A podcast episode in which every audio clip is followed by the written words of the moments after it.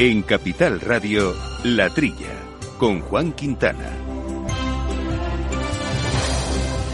Muy buenos días, gente del campo, y buenos días, amigos del campo y de sus gentes. Eh, bienvenidos en este último programa de mes, eh, aquí a la trilla, este programa de, de, campo, de agricultura, de ganadería, de alimentación, de asuntos agroambientales que hacemos todo el año para ustedes y que también en verano mantenemos a pesar de los calores que hemos sufrido en toda la época estival y previo a la época estival y todo lo que ello conlleva. Un programa que hacemos normalmente con compañeros habituales, pero que hoy también ha coincidido que los tres están de vacaciones, así que les deseamos que la disfruten y por eso sí con Félix Franco al mando de los controles eh, técnicos para posibilitar eh, este esta horita, como decíamos, del sector primario. A todos los que ya han disfrutado de sus vacaciones, los que lo están haciendo y los que tengan la suerte de que las tengan pendientes, pues también eh, pásenlo bien, descansen, que ha sido un año bastante complicado para todo el mundo. También lo ha sido para nuestro sector, donde ya saben que las altas temperaturas que hemos sufrido en buena parte de nuestra geografía durante estos últimos meses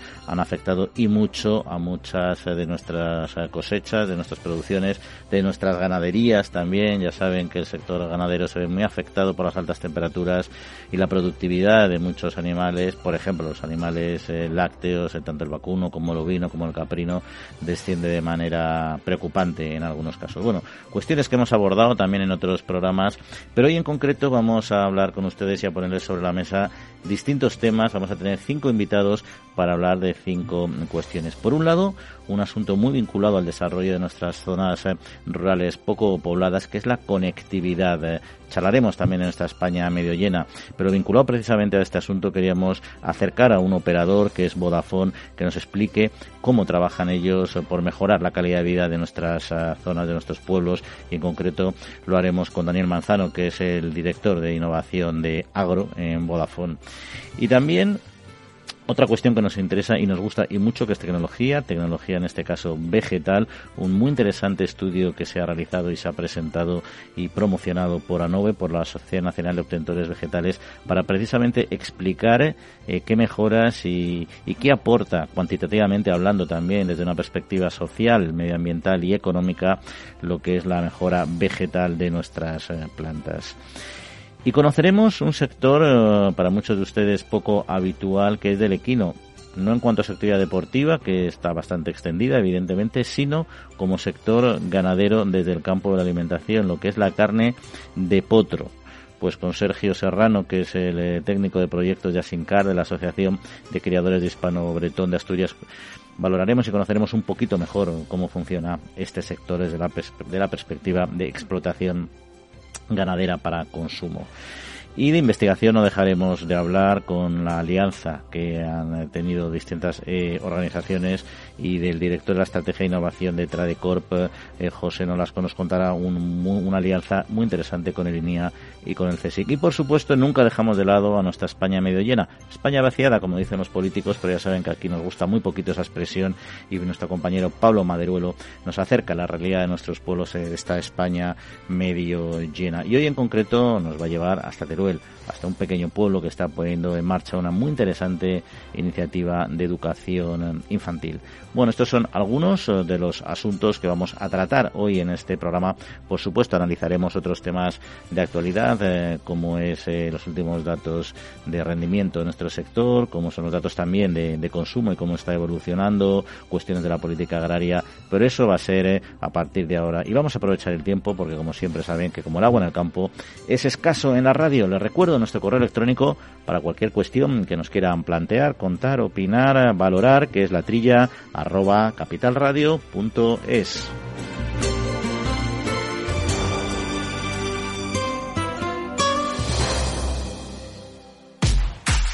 Tanto tienes, tanto pierdes. Hay imprevistos que lo cambian todo y los riesgos están ahí siempre, como el saneamiento, la pérdida de crías o las enfermedades del ganado. Por eso necesitas un buen seguro pecuario que garantice tu tranquilidad. Contrata ahora tu seguro de vacuno. Agroseguro. Trabaja sobre seguro. La Trilla, con Juan Quintana.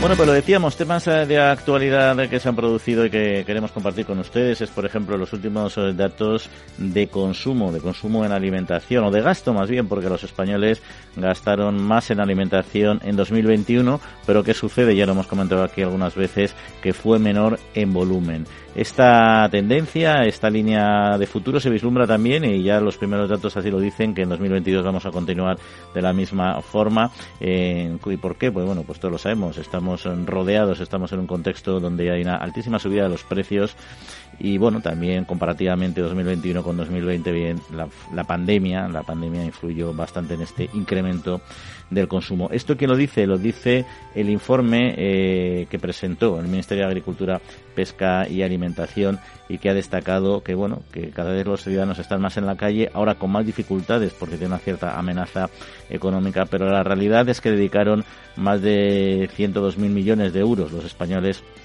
a comprar alimentos y bebidas y eso fue exactamente un 0,5% más que en 2020. Es verdad, no es mucho, pero fue un 2,8% menos que en el último ejercicio pre-COVID. ¿no? Bueno, pues ahí están un poco los datos. Baja el consumo en los hogares, sube en la restauración, eso también es eh, normal. Por persona se consumieron en torno a 731 kilos o litro, 42 kilos menos que un año antes, aunque el presupuesto por persona ha aumentado en casi en más de 2.400 euros, es decir, 42 euros más que en 2020. 2022, como decíamos, se prevé que la tendencia siga subiendo y además de manera importante. Lo que no queda tan claro es que cómo va a variar el volumen. Se supone que, en fin, las economías están ajustadas, se podrá pagar más por los productos. No sabemos eh, si eso va a repercutir en el volumen, aunque lo previsible es que sí. En todo este contexto hay que recordar que se está produciendo una tendencia en algunas eh, compañías y muchos de ustedes recordarán el caso Toblerone hace un año aproximadamente, donde hubo un gran debate público también en redes sociales porque la empresa que produce Toblerone decidió para mantener la rentabilidad, vender al mismo precio, pero reducir estas pequeñas pirámides de chocolate que tanto le gustan a los golosos, la redujo de, de, ancho, se hicieron más estrechas y claro, los aficionados pues eh, protestaron y mucho. Bueno, pues esa es una práctica que están empezando a plantearse las compañías alimentarias, que es eh, reducir los volúmenes eh, y los tamaños y las proporciones alimentarias en los paquetes estándar en alimentación transformada. ¿Y esto es bueno o es malo? Pues evidentemente eh, siempre que sea transparente yo creo que puede ser positivo. Para el consumidor, en definitiva, una opinión personal, muchas veces comemos lo que compramos con el tamaño que nos definen y, a veces no necesitamos tomarnos pues una bolsa de patatas tan grande, un bollo tan grande, en fin, cualquier producto que, queramos eh, consumir, podemos consumirlo más pequeño y no nos sacia de igual manera, nos satisface de igual manera. En definitiva, mm, es verdad que al final nos están encareciendo el precio de alguna manera, pero mm, la percepción que podemos tener de eso es que es una medida pues relativamente eh, suave para que el consumidor eh, pueda seguir consumiendo, valga la redundancia, lo que necesita sin necesidad de ir a un aumento de precios. Pero bueno, ha habido también datos interesantes como el consumo de alimentos con gluten, que pasaron que representaron el año pasado el 3,3% del total, del total de alimentos. Es verdad que la orientación del consumidor es cada vez más clara, estamos yendo a alimentos eh, más eh, saludables, en la, donde los eh, lácteos, las frutas, las hortalizas representan el 40,6% del total, las carnes y los pescados el 10% y el 33% en valor. En fin, son datos eh, interesantes. Veremos qué pasa en 2022. Bares y cafeterías, por ejemplo, también concentraron el 42,8%. Pero como decimos, en los cinco primeros meses de 2022, la compra de los alimentos por parte de los hogares ya ha caído el 11% en volumen. Evidentemente, el precio no tanto, porque han subido bastante las, el valor de las cosas, pero ahí está esta, esta tendencia. Y un segundo tema que quería poner también sobre la mesa es el dato de Producto Interior Bruto de la agricultura, de la ganadería, de la silvicultura y de la pesca, es decir, de nuestro sector primario, que disminuyó casi el 2%, el 1,9% en el segundo trimestre de 2022 respecto al primero. Estos son datos que nos proporciona el Instituto Nacional de Estadística, eh, el UNE. Es verdad que hay una estacionalidad en este sector, lo mejor es medir las tasas interanuales, porque de un trimestre a otro, en función de las cosechas, de las temporalidades, pues aumenta o disminuye, eh, bueno, pues también la, producción, por supuesto también el empleo. El caso es que el volumen encadenado del PIB registrado por la agricultura, ganadería, silvicultura y pesca se situaba en menos 3,2% en el primer trimestre de 2022 y en el más 3,6% en el cuarto trimestre del pasado ejercicio. En el segundo trimestre de 2021 se fijó en el menos 1,3%. En cuanto a las horas eh, trabajadas entre los ocupados de agricultura y pesca y también según estos propios datos del INE, el dato interanual se redujo en el 3% y entre los asalariados de este sector bajó el 2,2% en el primer trimestre de este año. Tasas de variación interanual, por terminar ya con los datos, para los puestos de trabajo equivalentes a tiempo completo ocupados en el sector primario, fue también una caída del 1,3% y para el colectivo asalariados más 3,3% en el primer trimestre. Son datos, habrá que analizarlos más despacio, pero en definitiva la economía se ralentiza en muchos sectores, el sector primario tampoco va a quedar fuera. Agrobank les ofrece este espacio.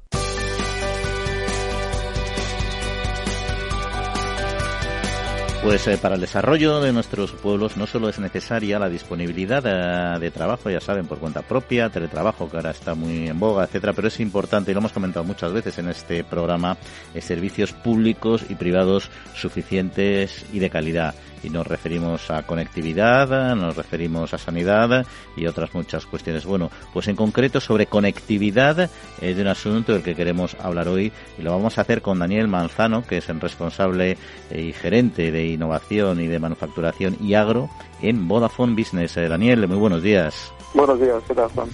Bueno, nuestros oyentes posiblemente no están acostumbrados a que entrevistemos a alguien de Vodafone para hablar de nuestro sector primario y agroalimentario, ¿no? Entonces, la primera cuestión sería, bueno, ¿cuál es la relación que guarda Vodafone con los retos, eh, con los retos de, nuestro agro? Eh, sí, es cierto. Esa parte, eh, Vodafone en realidad tiene mucho contacto con las distintas verticales, las distintas industrias del país. Nosotros hacemos mucho trabajo eh, de la mano de los propios clientes, identificando con ellos los retos de, cada sector. En este caso, hablando de agricultura, por ejemplo, el último informe que hemos creado, eh, los retos del sector agrícola, eh, que está disponible en el Observatorio Vodafone, por ejemplo, junto con el resto de sectores, nos permite tener esa cercanía eh, de entender de toda la cadena de valor cuáles son los principales retos que afronta el sector y donde obviamente nosotros pues podemos contribuir a ayudar o no a su resolución cercanía desde los equipos de ventas directos con clientes hasta nosotros, desde el equipo de innovación, aglutinando un poco el conocimiento local también y a nivel de el resto de países donde actúa Vodafone, creo que es la, la clave de, tener ese conocimiento también sectorial con cierta profundidad sin ser necesariamente especialista del sector. Eh, Daniel, se, escucha un poquito más y le pediría si no le importa, si pudiese, es por cuestión de momento que no moviera mucho el teléfono porque hace un poco de ruido. Pero bueno, yo le voy a seguir planteando cuestiones que espero que pueda escucharlas adecuadamente. Y es que hablando de la digitalización de los procesos, pues es fundamental en cualquier empresa, esto lo sabemos, ¿no? También en la agraria y en la alimentaria, igual que en otros sectores. Y desde vuestra experiencia multisectorial, también con la experiencia y los resultados de estos estudios que nos has comentado, ¿en qué situación se encuentra el sector agroalimentario en este campo? Eh, perdón, ¿se me puede repetir? Porque no sé qué, que no me conecta muy bien. Eh, sí, que hablando de, la hablando de la digitalización de los procesos, que es fundamental en todos los sectores, también en el, en el agro y en el agroalimentario, y desde vuestra experiencia que nos contabas con, con este sector, precisamente, eh, conocer eh, desde vuestra perspectiva y conocimiento en qué situación se encuentra el sector agroalimentario mm. en este campo. Sí, bueno, es cierto que el, el mapa de empresas del sector agroalimentario es muy amplio y nos hemos encontrado con casuísticas muy diferentes. Es verdad que eh, quizá en la parte más eh, de procesos productivos, por así decirlo, no la parte tan inicial de cultivo, eh, cuidado de ganado, etcétera, es donde más se, se, ha ido apostando últimamente en, el campo de digitalización. Pero es cierto que poco a poco las empresas han ido viendo que las tecnologías tipo Internet of Things y similares, toda la capa de sensores, etcétera, que hace unos años eh, surgían y eran muy novedosas, pero realmente no llegaron a solventar sus problemas, han hecho que ahora, con un grado de madurez diferente, abran eh, el campo que ellos mismos puedan ver realmente un punto de valor en, poder adoptarlas. Así que ha habido una transición que hemos podido nosotros ver desde que una tecnología es muy incipiente hasta que realmente es dura y se empieza a adoptar. Por eso en el lado más de, la parte de productiva de campo o de la parte más de ganadería inicial ha tardado un poquito más, pero la otra parte de en relación a lo que podríamos llamar almacén procesos más industriales, más productivos, sí que los, los puntos de, digitalización eh, vemos que han sido bastante más avanzados. Aún así es un sector que, que, que a priori parece que no está tan eh, digitalizado como otros, pero realmente sí que hay distintos grados en función del punto de cadena de valor y del cliente. eh, Daniel, vamos eh, a despedirnos aquí. Si no te importa, tenemos muchos problemas en el sonido, se escucha un poco mal la entrevista. Entonces, vamos, si te parece, lo dejamos y en posteriores programas retomamos eh, eh, la cuestión que sin duda es de mucho interés. Así que muchas, muchas gracias por acompañarnos en todo caso y hasta otra ocasión. Un saludo. Perfecto, gracias. Agrobank les ha ofrecido este espacio. La Trilla, con Juan Quintana, Capital Radio. Bueno, pues una lástima que no haya sido la calidad deseada el sonido, pero en fin, esperemos que al menos uh, lo hayan entendido bien, porque las ideas que nos ha trasladado nuestro invitado eran francamente interesantes. Como es también muy interesante un tema que abordamos aquí regularmente en la trilla, que es la tecnología y en concreto la tecnología eh, vegetal. Ya saben que la mejora genética, la mejora vegetal convencional, la, la biotecnológica, la también llamada transgénica, incluso los modernos CRISPR, son esenciales eh, eh, para aportar a las plantas mejoras agronómicas, mejoras medioambientales, también mejoras nutricionales. Son muchos los beneficios, pero al final todo eso hay que cuantificarlo y hay que explicarlo bien para que el agricultor y, por supuesto, la sociedad en su conjunto lo entienda. Y en este sentido, eh, han desarrollado un muy interesante informe el Instituto Cerdá eh, coordinados eh, con ANOVE, con la Asociación Nacional de Obtentores Vegetales, en donde se recogen las aportaciones de esta mejora vegetal en España y las consecuencias, que es lo más importante, sociales, económicas y ambientales eh, de esta tecnología. Se han presentado unos interesantes resultados que queremos compartir con todos ustedes y que nos va a acercar Elena Sáenz, que es la directora de la Asociación Nacional de Obtentores Vegetales. Como siempre, Elena, bienvenida a la trilla. Muy buenos días. Buenos días. Oye, no, pues una, pues para es que nos interesaba mucho conocer un poco este trabajo que habéis hecho, que habéis promovido desde ANOVE, ¿no? Y eh, creo que habéis hablado también de, en, otras, en otros momentos de otros eh, cultivos, pero bueno, luego comentaremos, ¿no? Sobre este en, en concreto, ¿cómo ha evolucionado la productividad del trigo eh, en las últimas décadas y, y, en qué proporción ha sido debido a lo que es la mejora vegetal? Bueno, la verdad es que ha sido una, un avance bastante espectacular porque según cuantifica el estudio, Estamos hablando de, incrementos de productividad del 220% en 50 años y del 37% en los últimos 30, ¿no? Y de estos datos de productividad, eh, un dato muy sorprendente es que atribuibles a lo que es la actividad de mejora per se, o sea, lo que ha, lo que ha supuesto la mejora en esa productividad, se estima en un mínimo de un 50%, entre un 50 y un 75%. Hay estudios que incluso lo elevan al 90, ¿no? Pero el estudio se mueve entre, entre el 50 y el 75%. Porque además el trigo es un cultivo prioritario y, y extendido a nivel mundial, ¿no? ¿Cuál es la relevancia de, del trigo actualmente en el mercado mundial y el nacional? Muy importante, porque el trigo junto al maíz y el arroz son los tres cultivos más, eh, más, más cultivados eh, a nivel mundial de trigo hay, se producen anualmente en torno a 770 millones de toneladas en, en 215 millones de hectáreas sembradas, ¿no? De esa superficie, pues más o menos eh, no alcanzamos los 2 millones de, de, hectáreas en España y más o menos es el 12% de la, de la superficie cultivada, ¿no? Pero aún así, eh, produciendo esas 7, 8 millones de toneladas anuales, pues nos sigue faltando trigo, somos deficitarios y tenemos que importar cada año pues en torno a 7-10 millones de toneladas. Uh. Donde, por cierto, hay todo lo que es la, la, mejora, la eficiencia y la productividad es clave, ¿no? Pero yo entiendo que además esta mejora vegetal, además de influir en esta en esta producción, en esta productividad, también ha afectado de alguna manera o impacta de alguna manera en el medio ambiente, ¿no? ¿Eso también se ha podido valorar en, en cierta forma en este estudio? Sí, se ha estudiado, se han estudiado hasta 14 parámetros distintos y se ha prestado una atención bastante importante a todo lo que son criterios de sostenibilidad que hoy sabéis que es lo que está marcando pues prácticamente todas las políticas comunitarias, ¿no? No se puede legislar nada prácticamente que no sea eh, en la vía de la sostenibilidad, ¿no? Y aquí en el caso concreto del trigo, pues hay algunos eh, datos muy llamativos, como por ejemplo se ha evaluado el menor uso de fitosanitarios, que sabéis que es uno de los objetivos del Pacto Verde, ¿no? Reducir el 50% el, la aplicación de fitosanitarios.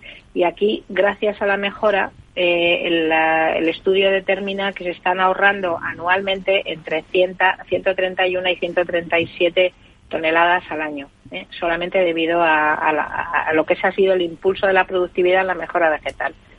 También hemos evaluado otros impactos, como es, por ejemplo, que en esta situación no es menos importante el consumo energético, por ejemplo, ¿no? Pues esto lo que nos quiere decir es que en, las últimas décadas, pues hemos conseguido eh, con, reducir el consumo del equivalente a, unos 30 a 40 mil hogares eh, al año, ¿no? El, ahorrar el, el, consumo equivalente a, esa, a ese consumo, ¿no?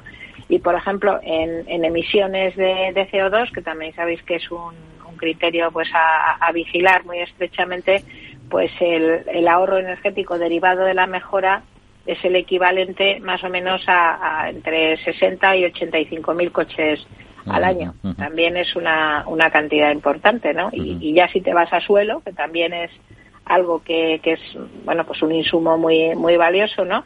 Pues estamos ahorrando cerca de 500.000 campos de fútbol, uh-huh. el equivalente a 500.000 sí, campos sí, de fútbol, es, o sea que son datos muy llamativos.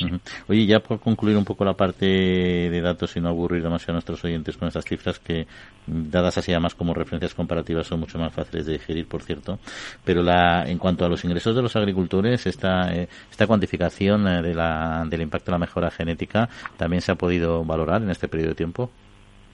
Sí, sí, también se ha hecho um, el impacto de cuál ha sido los últimos 30 años y, y hay una cifra tampoco nada despreciable que en, en los ingresos del agricultor están por en, cerca a 140 millones de euros al año también como ingreso, que en momentos en que estamos hablando que los agricultores están soportando pues costes muy importantes y subidas de los insumos, pues eh, estos ingresos, pues yo creo que también son muy bienvenidos, ¿no?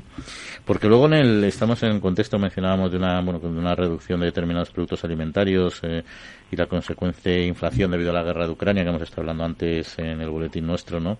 Y también eh, el aumento de la productividad quizá en este contexto sí cabe más relevante, ¿no? ¿Qué papel podría seguir jugando este sector? Para reducir esta dependencia que era tanto nos preocupa y, dónde estarían sus límites si es que los uh, tenéis planteados? Bueno, pues los límites realmente donde estén los límites de la ciencia, ¿no? Porque ahora pues hay en eh, la, la mejora vegetal al final lo que hace es aprovechar las mejores herramientas científicas disponibles. Hoy en día tenemos eh, una herramienta que se está cuestionando a nivel de la Unión Europea, que es la edición genética. Eh, no hablamos de transgénicos, hablamos de editar el propio gen de la planta para poder eh, expresar determinadas características y allí pues los avances pueden ser ilimitados, ¿no? Donde nos deje llegar la ciencia. El problema es que para eso necesitamos que haya un marco regulatorio que acompañe la introducción de esa tecnología, ¿no? Por tanto, el límite estará no tanto en la ciencia, sino en el marco regulatorio que nos marquemos dentro de la Unión Europea o a nivel global. Uh. Y tenemos todos esos avances en la mejora genética, eh, la mejora vegetal, eh, al final es un proceso, yo entiendo que de investigación, me refiero, de más de largo y costoso, ¿no? Eh, ¿Cuál es el esfuerzo que tiene que hacer una industria para poner en el mercado una nueva, una nueva semilla mejorada?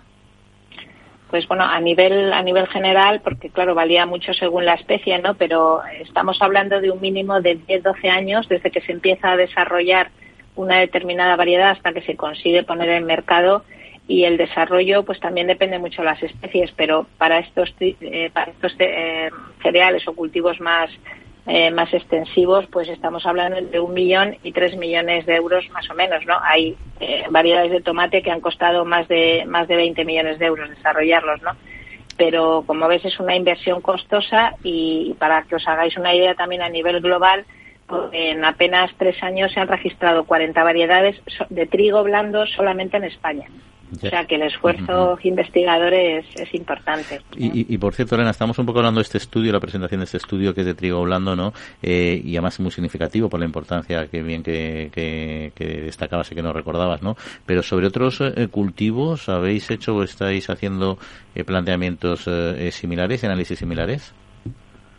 Sí, hemos hecho un primer avance con cuatro cultivos. Hemos estudiado el maíz, el trigo blando, el tomate, el tomate en fresco y el arándano. ¿eh? Son cuatro cultivos, pues un poco representativos de los, digamos, de los cuatro eh, grandes grupos de cultivo y la verdad es que los los estudios eh, de impacto son muy significativos, ¿no?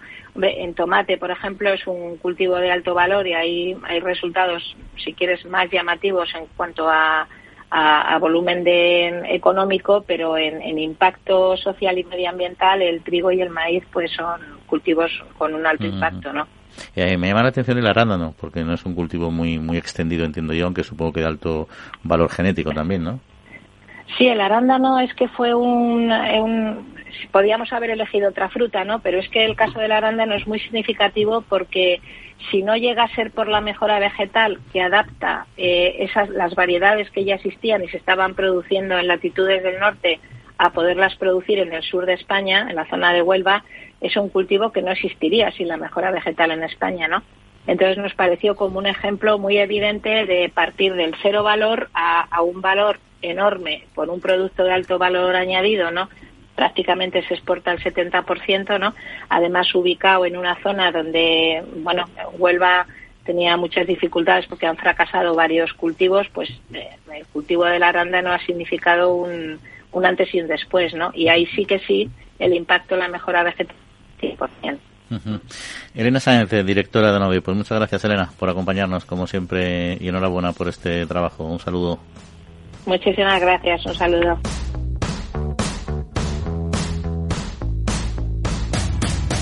Sentir que la innovación, la sostenibilidad y la digitalización son la agricultura del futuro. Es sentirse agro. En Agrobank queremos apoyar a las personas que transformáis el sector agroalimentario creando un gran ecosistema de innovación agro. Siente agro. La nueva era empieza contigo. Infórmate en caixabank.es. La Trilla con Juan Quintana.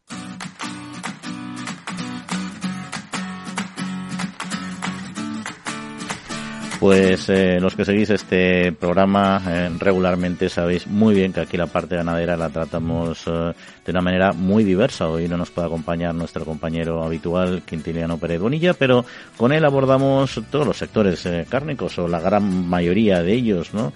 Pero hay algunos que efectivamente tratamos quizá menos porque son menos conocidos también o menos importantes en lo que es el mercado. Y hoy queríamos entrar precisamente a hablar de uno de ellos que es el de el equino, eh, la carne de caballo, que a algunos os sonará raro, a algunos incluso os producirá un cierto rechazo. Pasa lo mismo a veces con la carne de conejo, que, que se asocia a un animal de compañía, el caballo también se asocia a un animal para muchas personas muy próximo en otras, eh, para otras eh, utilidades, funciones y actividades deportivas. Y no todo el mundo sabe que hay, explotaciones de carne vacuno y que además funcionan con bastante éxito. Y de eso precisamente queríamos hablar hoy y que nos lo explicara en detalle Sergio Serrano, que es eh, técnico de proyectos y veterinario de Asincar, de la Asociación de Criadores de Hispano Bretón de Asturias. Sergio, muy buenos días. Hola, buenos días. Bueno, la carne de potro es, mm, entiendo que poco habitual en general en la gastronomía española eh, todavía. Eh, ¿Cuál es el mercado actual dentro, el mercado interior y el mercado exterior de la carne de potro que se cría en nuestro país?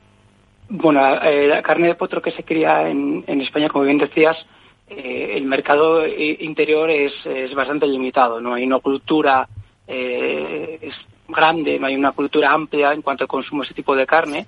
Sí que hay zonas de España donde, donde se consume de una forma más, bueno, con más arraigo, como pueda ser Levante, Comunidad Valenciana, incluso algunas zonas de, de Cataluña, que sí que hay un consumo, eh, bueno, pues más arraigado, más cultural de la carne de, de potro, pero bueno, en el resto de, España sí que es verdad que no, bueno, en algunas zonas incluso, vamos, esto no, en ningún momento, digamos, ha, habido consumo de carne de, potro. La mayor parte de, los, de, la, de esa producción ganadera se destina a la exportación, sobre todo a otros países del ámbito europeo, como puedan ser eh, Francia y sobre todo ahora Italia. También Suiza demanda eh, carne de ese tipo no son países en los que eh, hay una cultura, norte de Italia, por ejemplo, hay una, gran cultura de consumo de este producto. Incluso, bueno, se elaboran alimentos infantiles eh, para bebés con, con, carne de potro. O sea, digamos que está muy extendido, ¿no? Pues antes de entrar a hablar de las, de las, características de la carne, que es un tema que nos interesa, en cuanto a la parte productiva, eh, eh, ¿cuáles son o qué razas son, si son especiales, las que se crían con aptitud cárnica y, y en qué zonas de España está más extendido este, esta actividad ganadera?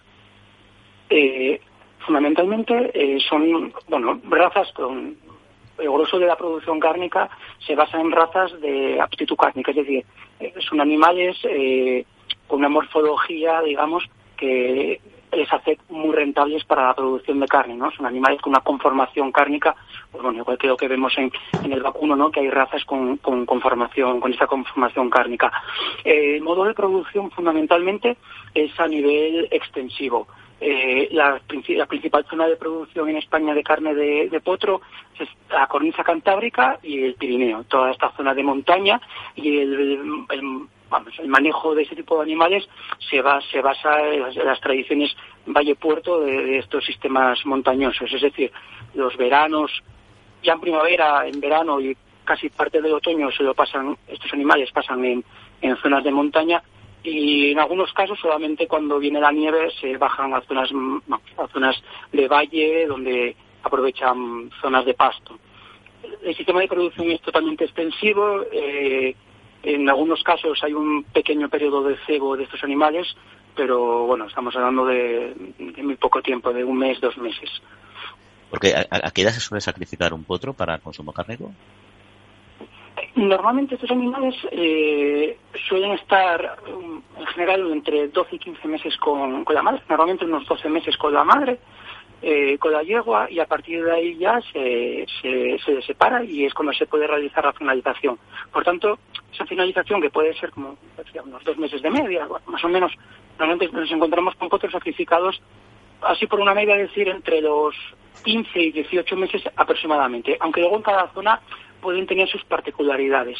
Antes comentaba que, las principales zonas de producción son eh, la cordillera cantábrica, pero también hay otras pequeñas poblaciones, la cordillera cantábrica y Pirineos, pero también hay otras pequeñas poblaciones, eh, bueno, y no tan pequeñas, de, producción de ganado equino, en la que gran parte de, los potros se destinan también. Y un ejemplo es el caballo, el caballo marismeño en Doñana. Aquí, bueno, hay una población de unos, unas mil yeguas que, bueno, pues por regulaciones del Parque Nacional, eh, todos los años hay que sacar un, X número de, potros y gran parte de estos potros se destinan, se sacan ya con un año, gran parte de estos potros se destinan para, para la producción de carne. Son animales que han estado en extensión, pues, lógicamente, amamantando hasta el final con su, con su madre durante todo ese tiempo. Y es, y es un sector eh, rentable comparado con otros sectores ganaderos, porque yo entiendo que, que la cría de, de, de, quino para, para carne no, tiene ayudas públicas, ¿no? Claro, no, a ver, eh, actualmente, de hecho, eh, bueno, las, las políticas agrarias no, no contemplan, no hay primas como sí que puede haber en otros sectores ganaderos para, para engorde de ese tipo de animales. Las ayudas que hay, sobre todo, son aquellas ayudas derivadas o relacionadas con la conservación y mantenimiento de razas autóctonas, ¿no? que en muchos casos son, vamos, en la mayor parte de los casos estamos hablando de razas autóctonas, razas como el hispano-bretón, razas como el, burguete, el caballo pirineco catalán, son las principales razas destinadas a la producción de, este tipo de animales. En cuanto a la rentabilidad, em, la rentabilidad se basa en que estos animales se crían eh, fundamentalmente aprovechando recursos naturales ahí está realmente la rentabilidad de ese sistema de producción, en la que estos animales son capaces de aprovechar, aquí, por ejemplo, aquí en Asturias, son capaces de aprovechar eh, cuando ya se, se agotan los pastos de montaña, son capaces de aguantar todo el otoño consumiendo matorral, consumiendo otras especies eh, herbáceas que el ganado vacuno no, no aproveche. Sin embargo, el ganado equino en esos momentos, bueno, pues cuando ya no hay pasto, eh, consume ese tipo de pasto y por, o sea, ese tipo de, de materia de herbáceo y sí que por tanto eh, bueno es rentable desde ese punto de vista no ayuda a la sostenibilidad siempre decimos ¿no? que, que la, esa producción de ganado equino de, potros eh, es muy respetuosa con el medio ambiente porque se basa en el aprovechamiento eh, de recursos naturales y en ese aprovechamiento de recursos naturales está su rentabilidad no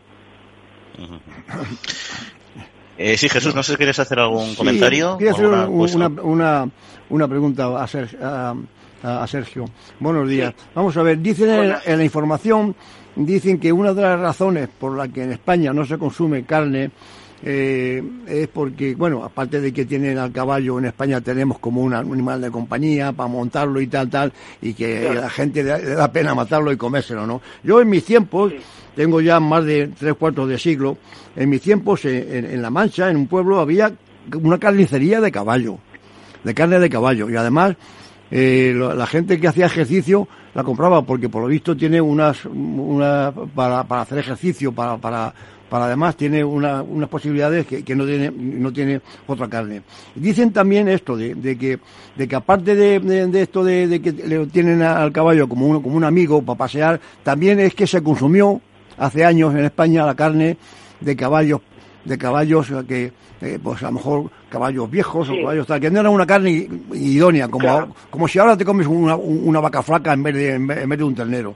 Con lo cual, ese, ha sido eh, eh, el, motivo por el cual no en España no se ha consumido, ¿no? ese, ese es, claro, esos son los motivos por los cuales pusimos en marcha el proyecto que tenemos financiado por el Ministerio y por el FEADER. y es para, bueno, pues dar a conocer un sector que cría animales por y para la producción de carne a diferencia de, otro, de otro ganado equino o de otra carne de equino que pueda llegar al mercado, pero que procede de animales que no han sido criados específicamente para la producción de carne. Esa es, una de las cuestiones que más nos interesa dentro del proyecto, de la, divulgación que hacemos del proyecto, es dar a conocer a la, opinión pública que hay un sector que produce carne de potro, pero que de una manera específica, eh, o sea, dedicado de una manera específica a ello. No son animales que eh, por, bueno, pues por diferentes avatares acaban en la cadena alimentaria. No, no, son animales que desde que nacen, eh, la alimentación de las yeguas, la alimentación de los potros, está pensada y se cuida porque sabe que esos animales van a entrar en la cadena alimentaria. Por tanto, se cuida mucho, eh, bueno, pues todo el tema de, bueno, pues eh, eventuales tratamientos que haya que aplicar a los animales cuando se ponen enfermos, que sean respetuosos, bueno, pues al igual que en el ganado vacuno, pues respetando los periodos de supresión, etcétera, etcétera, para que la carne que llega al mercado eh, llegue con total garantía de animales que son cuidados por y para producir esa carne. Y esto es lo que esto es lo que en otros, en otros mercados, por ejemplo en Italia, valora muchísimo este producto que tenemos en España y nos están comprando y ahora mismo hay más oferta que, que perdón, hay más demanda que oferta. Oye, Sergio, y pues esto, eh, para terminar con el tema este, vamos a ver, eh, la cuestión de, de, mataderos y demás, esto, un matadero de, de vacuno, eh, vamos, según la legislación, que, que, que, que no sé cuál es, ¿es viable para también procesar carne de potro o, o, tiene que ser independiente? No, no, no, de hecho, de hecho, lo normal es que los mataderos, los mataderos de, de potro, o sea, perdón, los mataderos de vacuno normalmente son los que es donde se sacrifica el ganado equino. No hay mataderos, vamos, no hay mataderos específicos. Como no hay un volumen muy grande, no hay mataderos específicos para el sacrificio de, potros. Eh, estos se realizan en, las mismas líneas de sacrificio que el ganado vacuna y una separación temporal. Primero se sacrifica, bueno, normativa sanitaria, primero se sacrifica el ganado equino y luego se sacrifica el ganado vacuno. Pero se utilizan eh, mismos mataderos y, mismas líneas de, sacrificio de estos mataderos. Muy bien, pues muchas gracias Sergio por acercarnos a la realidad de este sector, como decíamos, quizá poco conocido, y ya tenéis el reto muy claro, está claro, está claro para todos, ¿no? que es el, el animar y el consumo de esta, de esta carne que por otra parte tiene unas cualidades pues excelentes y organolépticamente tampoco entiendo yo, no tiene grandes diferencias, no, va a ser un sabor que sorprenda. No, no, a nivel de, a nivel de potro, vamos, nosotros las pruebas que hemos hecho, eh, vamos, eh, comparando carne de potro de en torno a un año con carne de, de ternera, eh, a nivel de eléctrico, a nivel sensorial, mm, vamos, hay que ser un experto para poder llegar incluso a diferenciarlo. Esa cosa puede ser animales de adultos, caballos, bueno, ahí ya podemos, sí que puede haber más, más diferenciación, pero en animales jóvenes, que es de lo que estamos hablando, de lo que va este proyecto, las diferencias son mínimas. Y a nivel, a nivel nutricional, pues como bien decíais, es una carne que es muy magra, eh, que tiene muy poco contenido en grasa y además es una carne que la poca grasa que tiene tiene un perfil lipídico muy diferente a la de vacuno porque tiene grasas poliinsaturadas que no es frecuente en este tipo de animales, es más frecuente en el pescado, ¿no? Pero la carne de potro eh, tiene, tiene, o sea, tiene cierto, cierto contenido en, grasas poliinsaturadas, en, concretamente en omega 3, ¿no? Y esto es característico y a nivel sensorial a veces se nota. Sergio, muchas gracias por acercarnos a este, este sector y un saludo, que tengáis mucha suerte con vuestro proyecto. Venga, muchas gracias. Un saludo a todos. En Capital Radio, La Trilla, con Juan Quintana. Pues recientemente eh, Tradecorp, el Centro de Biotecnología Genómica de Plantas de la Universidad Politécnica de Madrid y el Instituto Nacional de Investigación y Tecnología Agraria y Alimentaria, CSIC, pusieron en marcha el proyecto Joint Research Unit y vamos a conocerlo en detalle con José Nolasco, que es el director de Estrategia e Innovación de Tradecorp. Eh, José, muy buenos días. Hola, ¿qué tal? Buenos días. Encantado de recibir vuestra llamada. Pues y nosotros aquí de tener un espacio para hablar de la investigación, que no siempre es eh, bien, bien conocida, y yo creo que es importante saber todo lo que hay detrás al final de, la tecnología, en último término, ¿no? Y porque esta unidad de investigación eh, conjunta que se ha puesto en marcha, exactamente qué, qué es un poco y qué objetivos persigue. Sí, pues em, este, esta unidad de investigación conjunta primero está, está enmarcado en una eh, forma de colaboración entre el centro y, la empresa, es un poquito diferente a lo que es habitual, ¿no? Donde normalmente eh, las compañías pues llegan a un acuerdo con una universidad para un determinado trabajo, ¿no? Aquí es una unidad de investigación conjunta donde la empresa tiene acceso y trabaja en los laboratorios y del centro y el centro y sus, y sus personas que tenemos allí pueden trabajar y trabajan en nuestros laboratorios y en nuestra compañía, con lo cual se genera eh, pues una dinámica intelectual un poco distinta a la habitual, ¿no?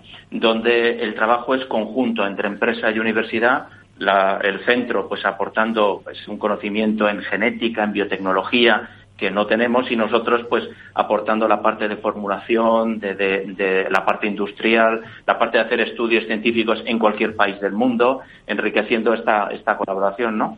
Y, lo que intentamos desarrollar en este proyecto es soluciones biológicas, ¿eh? soluciones biológicas eh, para una agricultura sostenible y el enfoque fundamentalmente, que yo creo que es un eh, súper trending topic hoy, es la relación y la conversación entre la raíz y el microbioma del suelo, ¿no? Hoy eh, trabajar este aspecto, el, suelo saludable, la biodiversidad del suelo, eh, cómo mejorar la eficiencia de cada gramo de fertilizante, cada gota de agua eh, que puedas aplicar y cómo mejorar esta interacción entre el, la el microbioma del suelo, la raíz y la planta, em, son elementos hoy claves, ¿no? Y esta alianza lo que busca es esto, ¿no? Una aceleradora de innovación en esta en esta línea de biología, de microbiología y de soluciones biológicas, ¿no? Sí, pero cuando habláis de, de, base biológica, ¿en, ¿en, qué concepto lo, lo a, qué, a, referís exactamente? Pues eh, es, por un lado, trabajar con eh, microorganismos vivos. Eh, hay una colección muy interesante que ya está seleccionada en el propio centro y, son microorganismos de diferentes partes de la península ibérica en, en situaciones de estrés, sobre todo de condiciones muy extremas, que de alguna manera pues han tenido y tienen un efecto en la vegetación del entorno, ¿no? Entonces, aislando estos microorganismos que son capaces de hacer esa magia ¿eh? para desarrollar productos basados en, en, estos microorganismos vivos eh, es una de las líneas de trabajo. Y la otra es no utilizar microorganismos vivos y sí de algún, es generar extractos microbiológicos, extractos de, fermentación donde los metabolitos son producidos por los microorganismos, extraemos estos metabolitos, quitamos la parte, eh, por decirlo de una manera coloquial, viva y nos quedamos con los metabolitos como elementos eh, muy potentes en el ámbito de la gestión del estrés, sobre todo el estrés eh, por sequía, que es donde nos vamos a enfocar eh, fundamentalmente. Porque por entender un poco mejor también un poco la alianza, José, eh, Tradecorp exactamente, ¿qué tipo de corporaciones, o sea, en qué campos trabaja? ¿Solo en el ámbito del suelo? Hoy Tradecorp forma parte de un grupo, Rovensa, y hoy somos líderes y estamos realmente en una posición fuerte en bionutrición y nutrición especializada y sobre todo en bioestimulación, ¿no? en gestión del estrés. Hoy tenemos presencia en más de, de 70 países y, eh, tenemos más de 800 agrónomos en campo y nos dedicamos a, uno, nutrición especializada, eh, quelatos, eh, nutrición foliar y dos, muy importante, bioestimulación, gestión del estrés abiótico, sequía, salinidad, extracto, em, este, el estrés térmico y trabajamos hoy con extractos naturales, algas, aminoácidos, extractos botánicos, también microorganismos, productos de fermentación y siempre buscamos una visión holística del cultivo, ¿no? suelo, raíz, planta y clima, ¿no? Y es en, lo que estamos eh, trabajando ya desde unos cuantos años con un empuje eh, muy fuerte. Oye, hablando de, suelo, precisamente en, un, en una época donde se está hablando mucho de, mantener la productividad eh, debido bueno, a la escasez alimentaria, un poco en contra del modelo actual de la Unión Europea, que va a un desarrollo y a una proporción de producción ecológica muy alta. Bueno, hay un debate ahí en el que evidentemente el suelo, que es el soporte eh, nutricional también de nuestras plantas es clave. ¿Cuál es la situación y, la calidad de los suelos agrícolas eh, en España? Sobre todo también si se pueden sostener a largo plazo para seguir siendo productivos con los modelos que tenemos actualmente. Yo, yo creo que al final tenemos que ayudar al suelo a alimentar a nuestra planta. ¿eh? eh perdona por el, lenguaje así coloquial, pero es, es realmente importante, ¿no? En este sentido, todo lo relacionado con la bioestimulación juega un papel muy importante. Si miramos, por ejemplo, la definición de bioestimulante en la nueva regulación europea que va a ser efectivo es el 16 de julio, que por primera vez en Europa va a haber una regulación armonizada en la cual los bioestimulantes tienen su hueco, ¿vale? Cuando tú ves la definición de bioestimulante, lo que le llaman en inglés nutrient use efficiency, la, la, eficiencia de nutrientes, aumentar la eficacia o la eficiencia de cada gramo de fertilizante es fundamental porque hoy, hoy estamos en un, en un momento en el que la demanda de alimentos es enorme, la demanda de alimentos de alta calidad es enorme, que tiene que ser cultivada en condiciones de cambio climático, sequía, salinidad, altas temperaturas y con criterios de eh, sustentabilidad, producir más con menos insumos. En este concepto, en este concepto, ayudar a la planta a ser más eficaz y que cada gramo de agua, cada gramo de fertilizante, cada gota de agua, cada producto de, protección de cultivo que aplicamos sea más eficaz con menos input es absolutamente fundamental y es lo que, lo que se demanda. Yo creo que hoy no hay nadie, absolutamente nadie, que esté dispuesto a que produzcamos más comida aumentando la cantidad de fertilizantes inorgánicos en el suelo y aumentando el aporte de químicos en la agricultura. Nadie está dispuesto a aceptar esto. Entonces, ayudar a que, a, que el sistema eh, sea más sostenible, que el sistema necesite menos inputs por metro cuadrado para producir más eh, calidad y más rendimiento es, es, absolutamente fundamental. Y en este sentido es en lo que hoy la agricultura se está moviendo, en esta dirección, claramente. Y, cambiando un poco de tercio, José, el, hablando ya de la, investigación, ahora que estáis con este, con este nuevo proyecto público-privado, ¿no?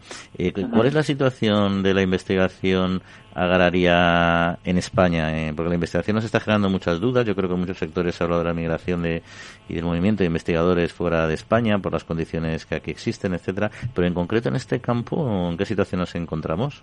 Pues mira, hoy eh, España es una de las eh, potencias en, número de publicaciones y en líneas de trabajos de biotecnología y de aplicación en agricultura, ¿no? Entonces es una línea en la que podemos sentirnos muy orgullosos. El propio Centro de Biotecnología y Genómica de Plantas es un centro de excelencia Severo de altísimo nivel y es un ejemplo eh, a nivel europeo. Entonces yo creo que hoy en, la investigación en biotecnología, en genómica de plantas y asociado a la, a la agricultura es una línea muy puntera en España y yo creo que nos podemos eh, sentir eh, orgullosos. Dicho esto, hay camino para recorrer y todos sabemos em, que, la investigación en España como concepto no es, eh, no es tan bien cuidada como otros países de nuestro entorno.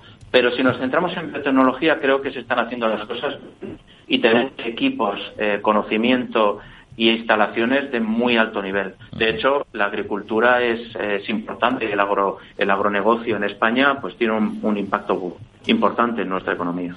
Tanto en el ámbito público como el privado, porque hay sectores, pues por ejemplo el farmacéutico, donde la investigación básicamente la lleva la iniciativa privada. No sé si en este sector primario nuestro, en el sector agrario, hay un cierto equilibrio o no. Yo, yo creo que en, en la parte eh, eh, de biotecnología en agricultura, creo que España eh, sí que está eh, desarrollando eh, tecnologías y desarrollando equipos y creo que está un poco más equilibrada. Em, pero de todas maneras, em, la investigación y la innovación en una no es nada más que, que algo para sobrevivir, es decir, sin ella desaparece. Es decir, la investigación en el sector privado es fundamental y además es necesario. Sin él, como compañía, dejas de existir. O sea, es, es un factor eh, absolutamente vital, ¿no? Entonces, la, el, sector privado invierte mucho en, innovación y investigación. Y para terminar, hablamos de las vocaciones investigadoras en este campo en España. Se están desarrollando. Tiene que el investigador agrario español tiene que emigrar a otros países o tiene aquí o somos capaces de retener este talento. Es difícil retener el talento eh, porque la carrera investigadora es muy compleja en nuestro país. Es una carrera de fondo eh, donde ves personas de altísimo nivel, eh, con un nivel muy alto, con salarios pues no razonables. En cambio, en otros países de nuestro entorno, pues Alemania o en Inglaterra, las condiciones económicas son mucho mejores, ¿no? Hoy los investigadores, en términos generales, no todos, pero en términos generales, viven de muchas becas, de inestabilidad laboral y realmente esto no es razonable ni aceptable. Y mm. creo que esto sí que es un tema, no solamente en agricultura, en cualquier ámbito, que España realmente tiene que reflexionar y buscar estabilidad laboral y que realmente cuando alguien estudia ingeniero agrónomo, ingeniero industrial o cualquier carrera o biología o bioquímica, vea la carrera investigadora como una alternativa. Y hoy cuesta un poco. Eh, cuesta un poco y se pierde se pierde talento, sin duda.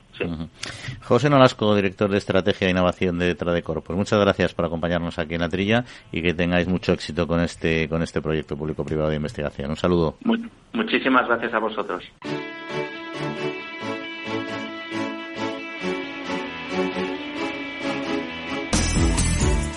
La Trilla, con Juan Quintana, Capital Radio. Pues vamos con nuestro último espacio en este programa de hoy que tanto nos gusta además, que es la España medio llena, en la que como ya saben hablamos de estos pueblos con poca población, con escasa población y que la abrimos un poco más a nuestro sector agrario. Ya no solo hablamos de agricultura y ganadería, sino de otros muchos aspectos que afectan al desarrollo de estas eh, zonas rurales, como os hemos comentado en muchas ocasiones. Y hoy en concreto nos vamos a centrar en algo muy importante que es la educación y en concreto la educación infantil. Y nos vamos a ir eh, de la mano de Pablo Maderuelo, como siempre, a un pequeño pueblo de una pequeña provincia que es eh, Teruel, una pequeña, gran provincia. Pablo, muy buenos días. Buenos días Juan, buenos días a todos los oyentes de la trilla. Un fin de semana más. Llegamos desde la España medio llena para hablar sobre proyectos, casos de éxito que ponen en el mapa nuestro medio rural desde el punto de vista del potencial que puede suponer para el crecimiento, la dinamización de nuestro país y la sostenibilidad.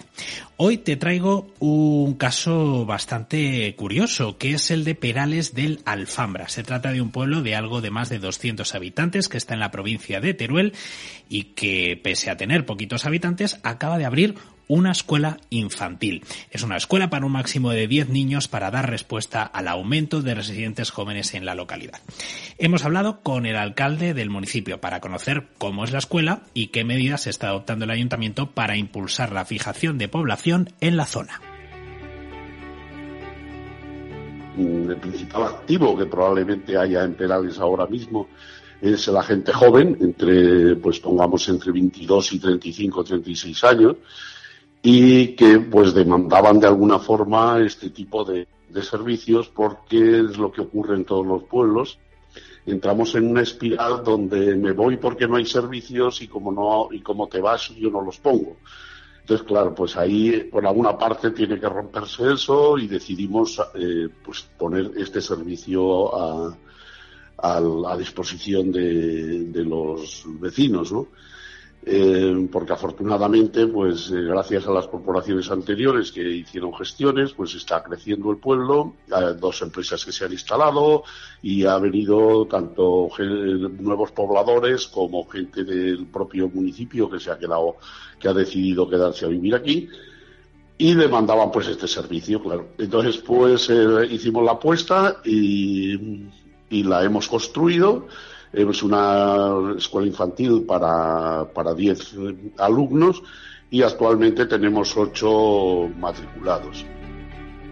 Eh, entonces, pues el tema de los servicios es fundamental porque, bueno, si conoces la, España despoblada, pues el, eh, el, principal problema es que no hay servicios porque no hay gente, evidentemente. Pero claro, cuando, cuando entras en ese bucle de, de faltan servicios porque no hay gente, no hay gente porque no hay servicios, pues claro, al final por algún sitio tienes que hacerlo. Y tienes pues que recurrir a instancias superiores, a administraciones superiores, para que financien pues este tipo de, de servicios, ¿no? Y bueno, pues afortunadamente aquí lo hemos podido hacer, nos ha costado un poquito más de lo que teníamos previsto, pues, pues debido a las crisis actuales, pues el tema de falta de material, pues nos retrasó lo que fue la obra entre financiación y problemas de suministros, pues nos retrasó, nos retrasó la obra pues unos como unos seis meses u ocho meses. El alcalde nos ha contado que uno de los retos del municipio para seguir atrayendo población es la vivienda. Bueno, es el otro de los retos que tienen, que, tienen estos, o por lo menos el ayuntamiento de Perales, porque es curioso y es difícil de explicar para quien no conozca el medio, el medio rural, es difícil explicar que teniendo, pues en el municipio, en Perales, a lo mejor entre 20 y 25 casas vacías que hace más de 10 años que no se han habitado, es difícil de explicar que tu principal problema es la vivienda, o uno de tus principales retos o problemas es la vivienda. Claro, eh, iniciativa privada no hay, porque lógicamente, pues, eh, es mucho más eh, rentable o mucho más oneroso tener una vivienda en Madrid que tenerla en Perales, obviamente, ¿no? Porque porque es así, vamos, las revalorizaciones, etcétera, etcétera. Luego te encuentras en algunos casos pues con problemas de herencias, con problemas de sentimentalismos de, de que esta casa era de mi abuelo y cómo la voy a vender, etcétera, etcétera. Bueno, una serie de cuestiones que como son privadas, pues privadas son y cada uno en su casa sabe lo que tiene que hacer. Nosotros desde el ayuntamiento, que con este problema, pues eh, en estos tres años Hemos terminado un, apartamento que estaba ya prácticamente construido, pero lo hemos terminado. Hemos comprado un solar que estamos esperando financiación para poder construir viviendas y hemos comprado otra vivienda más. Claro, ¿qué ocurre? Que nosotros como tenemos eh, los recursos, como siempre, son limitados, pero en estos casos son limitados, no limitadísimos, porque porque son es muy poco es muy poca el presupuesto es muy pequeño de estos ayuntamientos para, para emprender estas aventuras no entonces pues volvemos otra vez al mismo tema de la escuela que dependemos siempre de pues de subvenciones de, administraciones de unos estamentos más altos no que ya sea comunidad autónoma diputaciones provinciales etcétera etcétera. Inspirador, sin duda, como habéis escuchado, Juan, el caso de Perales de la Alfambra, con esta nueva escuela infantil que ha abierto sus puertas hace escasamente un mes. Em, y que bueno, pues es un ejemplo de cómo se puede romper el círculo por alguno de los puntos y tratar de aprovechar al máximo el potencial que tiene nuestro medio rural, como siempre nos gusta contar aquí semana tras semana en nuestro espacio. Es todo, que disfrutéis del fin de semana. Juan, un abrazo para todos. Pues muchas gracias Pablo, también a tus invitados y espero que tengan mucho éxito en este interesante proyecto que han planteado y que es clave para el desarrollo de nuestros pueblos. Y se nos va el tiempo, ya se nos acaba, pero no quería dejar de comentar un asunto importante que es eh, el problema que está afectando al sector de los eh, fertilizantes. La patronal ANFE ya ha planteado a Bruselas que tiene que tomar medidas estrictas porque es un es clave en nuestro sector alimentario, puesto que son los inputs principales de la producción agrícola. ¿Y por qué están tan afectados si tienen problema estructural fundamentalmente ahora o coyuntural por el elevado coste del gas? ¿Y por qué en concreto a este sector? Porque no hay que olvidar que entre el 60 y el 80% de los costes de producción de fertilizantes nitrogenados son eh, precisamente el coste, el coste del gas. El conflicto con Rusia como proveedor también principal ha generado un gran problema y Bruselas eh, ahora mismo ha puesto medidas para suspender temporalmente los aranceles a insumos de fertilizantes y en fin y están trabajando precisamente en dar solución a este a este conflicto. Hablaremos de ello porque mientras esto no se solucione, crece el precio de los fertilizantes, crece el precio de la producción agrícola, de los productos agrícolas y todo eso inevitablemente se traslada a la inflación. Ahí no queda solución. Veremos qué sucede ya después del verano y cómo se gestiona. Lo que sí que sucede y no sucede a nosotros es que se nos acaba el tiempo, con lo cual no nos queda más que despedirnos, agradecerles por supuesto el haber estado con nosotros, agradecer a Félix Franco el control técnico y desearles eh, que pasen muy buena semanita, que se que descansen los que puedan todavía y los que no que disfruten de las vacaciones venideras. Un saludo, un abrazo y en siete días volvemos a estar con ustedes. La Trilla, con Juan Quintana.